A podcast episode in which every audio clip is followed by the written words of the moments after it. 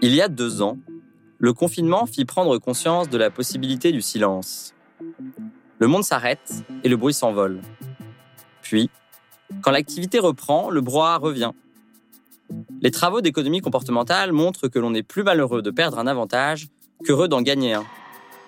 En d'autres termes, l'apparition du silence fait plutôt plaisir quand le retour du bruit fait vraiment souffrir. Et les habitants de bord d'autoroute seraient donc plus malheureux aujourd'hui qu'avant le premier confinement. Doit-on en conclure que la crise de la Covid-19 a renforcé la valeur du son? Probablement. Bienvenue à tous dans ce premier épisode de La Fabrique économique, le podcast qui décortique les études du cabinet Asterès. Je suis Charles-Antoine Schferrer, économiste et directeur des études, et je suis accompagné d'Alice Boulot, chargée d'études économiques chez Asterès. Nous allons aujourd'hui vous présenter une étude qui nous a passionnés et qui traitait de l'économie du son. De ce travail sur l'économie du son, on a dégagé deux grandes conclusions. La première, c'est tout bête, mais c'est qu'il existe aujourd'hui une économie du son, qui est peuplée d'une multitude d'acteurs différents, qui produisent des biens et des services différents et qui répondent à des normes différentes. Pour définir tout d'abord ce qu'on entend par l'économie du son, c'est tout ce qui fabrique, ce qui utilise ou ce qui vend, des choses qui nous permettent d'émettre, de transmettre ou d'enregistrer du son. Cette définition, elle inclut donc les micros, les instruments de musique, les antennes de téléphone, les transistors ou les casques audio. Et pour donner une idée de la taille de ce marché des industries sonores, c'est 38 milliards d'euros. Pour un ordre d'idée, c'est autant que le chiffre d'affaires de l'industrie pharmaceutique ou que le budget de la défense en France pour l'année 2020. Une fois qu'on a défini ce que c'était que l'économie du son, on s'est rendu compte qu'il y avait une myriade d'acteurs qu'il fallait bien catégoriser. On a donc décidé de faire quatre grandes catégories d'acteurs du son. La première catégorie, c'est la plus évidente, c'est celle à laquelle on pense spontanément, c'est les acteurs de la création sonore. Donc c'est ceux qui font du bruit exprès et qui ne font que ça. Donc par exemple, la radio, les films grâce aux bandes originales, le spectacle vivant, la télévision ou le théâtre. La deuxième catégorie d'acteurs, c'est ceux qui viennent aider les premiers, donc qui produisent les matériels et les infrastructures sonores pour fabriquer ou transmettre du son. Par exemple, les télécoms, la fabrication d'instruments de musique, les matériels audio pour les ménages, comme par exemple les chaînes les téléphones portables. La troisième catégorie d'acteurs, c'est plus technique, c'est plus scientifique, c'est l'expertise et les travaux acoustiques. Donc soit c'est des entreprises ou des acteurs spécialisés, comme les bureaux d'études acoustiques, soit c'est des entreprises ou des acteurs qui font ça de façon secondaire parce qu'ils sont obligés. Je pense par exemple au BTP. Le but du BTP, c'est de faire des bâtiments et des travaux publics, pas du son. Par contre, pendant le chantier et après le chantier, il faut qu'il y ait un certain respect des règles du son. C'est la raison pour laquelle, dans les industries du BTP, il y a des ingénieurs acoustiques, des gens qui font de la recherche dans le son. Et enfin, quatrième catégorie d'acteurs, l'audition. Donc c'est les gens qui aident d'autres personnes à mieux entendre ou à entendre tout court. Ça comprend les audioprothésistes et les orthophonistes. Et de ces quatre marchés, paradoxalement, celui auquel on pense le plus facilement, c'est-à-dire la création sonore pure, c'est celui qui pèse le moins. La création sonore pure, qui comprend donc radio, film, spectacle vivant, théâtre, télévision, il pèse 15 fois moins que le marché des matériels et des infrastructures sonores.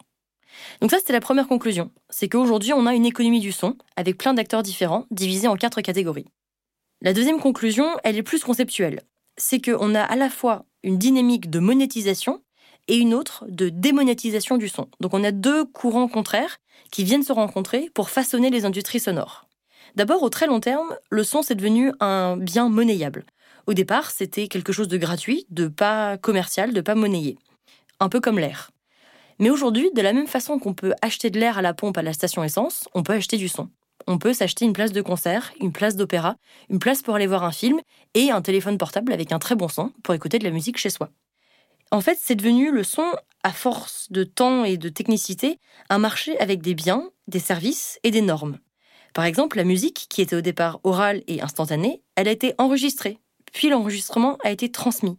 Donc, il a fallu de l'équipement pour le faire. Des disques, des cassettes, des bobines, des casques audio, des amplis, des haut-parleurs. Et c'est devenu un marché comme d'autres, avec des normes. Aujourd'hui, on ne peut pas faire trop de bruit à certaines heures et certains objets doivent faire attention à notre audition. C'est le cas par exemple des téléphones portables qui doivent obligatoirement mentionner la quantité de son qu'ils délivrent pour notre sécurité auditive.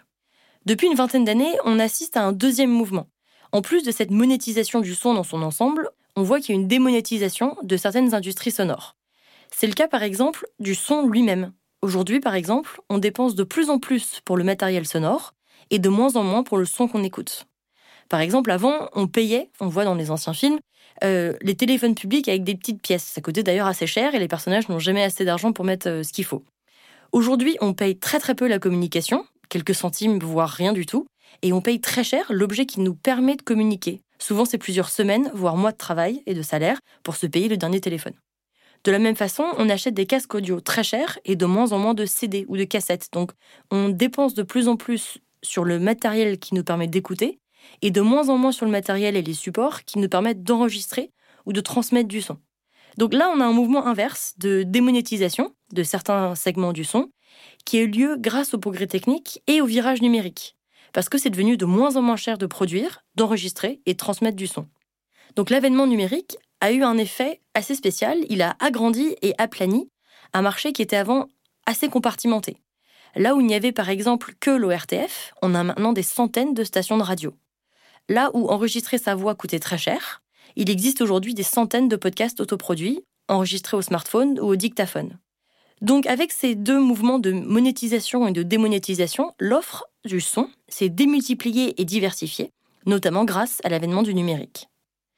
En conséquence, il existe aujourd'hui un très large marché du son, pour tous les goûts et tous les budgets. On peut écouter du son gratuitement, lors d'un festival en plein air, comme du son très cher, lors par exemple d'une séance de cinéma, d'un concert, ou grâce à un abonnement à un service de streaming en très haute qualité. Tout ça, la monétisation, la démonétisation, la multiplication des acteurs, ça a obligé les acteurs historiques, comme la musique ou la radio, à se diversifier, notamment en misant sur la qualité. Donc aujourd'hui, par exemple, on a Radio France, qui est un service public, qui propose des podcasts gratuits, en très haute qualité, sur les mêmes plateformes que des studios privés. Oui, alors il faut avouer que quand euh, l'association de préfiguration de l'exposition universelle du son, qui du coup a été le, commanditaire de l'étude, est venue nous voir, euh, on a trouvé le sujet un petit peu baroque. On s'est un petit peu demandé ce que ce qu'on allait faire, comment on allait traiter ça, parce que oui, à première vue, calculer le poids économique du son, euh, ça pouvait sembler presque loufoque. Et en fait, en commençant à travailler dessus, ben, il y a une myriade de marchés qui se sont ouverts, qui se sont déployés, dont on s'est rendu compte qu'ils existaient. On s'est rendu compte qu'au fond, quand euh, on achetait une Twingo, eh bien, il y avait un ingénieur qui avait travaillé sur le son de la portière. Quand euh, on concevait un avion, pareil, il y avait un travail sur le son de cet avion. Quand on concevait un train, évidemment, il y avait l'industrie des vinyles, des podcasts, l'industrie des autoprothèses, le spectacle vivant, le cinéma. Du coup, initialement, le, le sujet nous a paru original, presque bizarre. Et puis au fur et à mesure, on voyait s'ouvrir tout un tas de sujets, tout un tas d'acteurs, tout un tas de marchés. Et en termes de méthode, on a eu une première piste qui était de se dire, si on veut regarder la valeur du son, ce qu'apporte le son économiquement, il faut comparer des secteurs qui ont été sonorisés, entre guillemets, qui étaient sans son au début, qui en ont eu après. Ça peut paraître un peu théorique, mais ça serait par exemple de dire, bah, regardons le cinéma muet, mais ensuite le cinéma sonore, disons.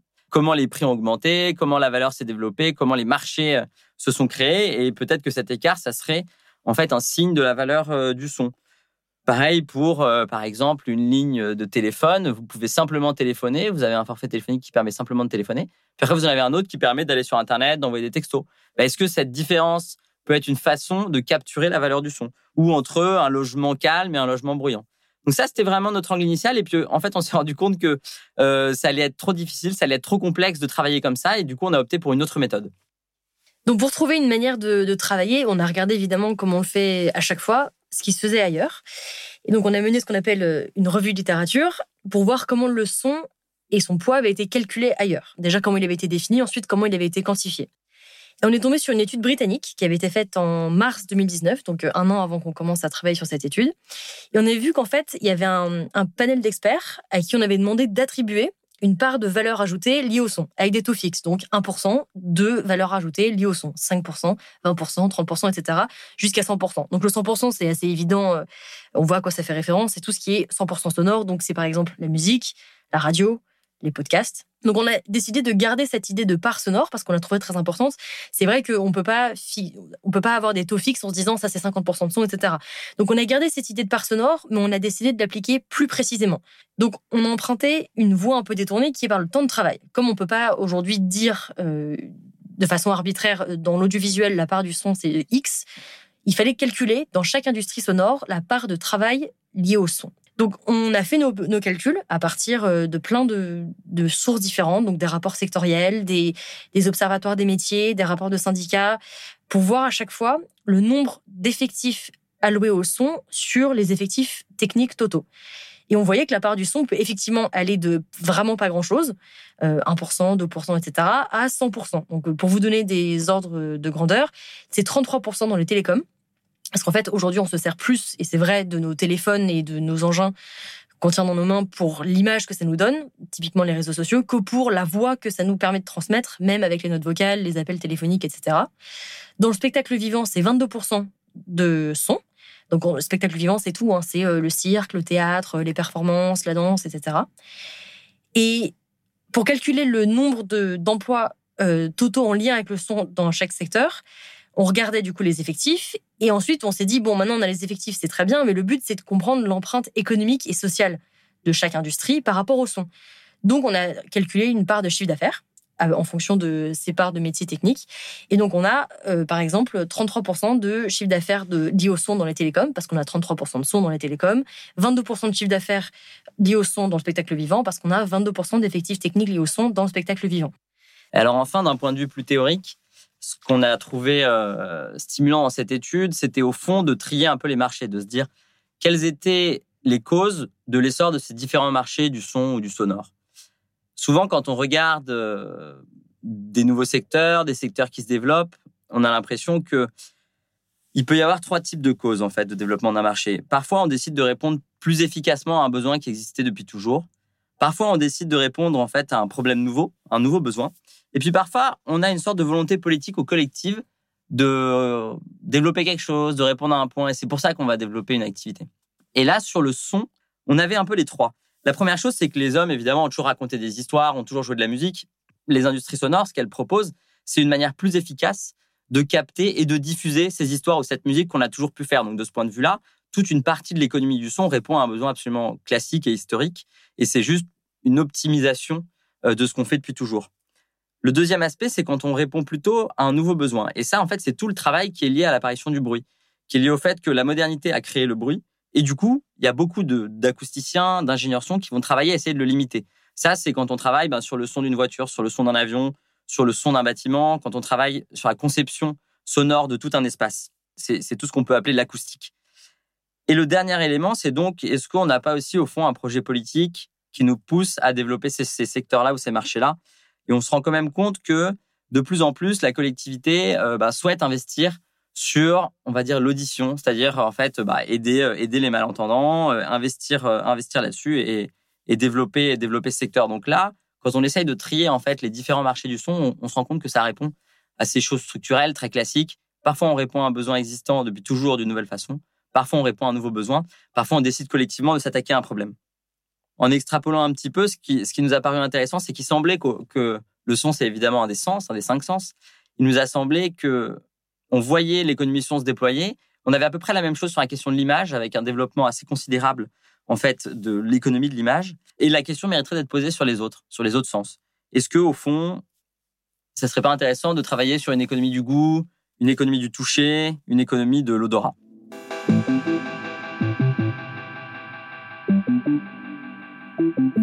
Merci à Lola Sabi, Alice Boulot, Wish Studio pour la conception, la prise de son et la réalisation. Merci à vous d'avoir écouté ce tout premier épisode de La Fabrique économique, notre étude sur l'économie du son réalisée pour le compte de l'association de préfiguration de l'exposition universelle du son est disponible sur notre site internet asteres.fr. Et nos podcasts sont à retrouver sur toutes les plateformes. À très bientôt.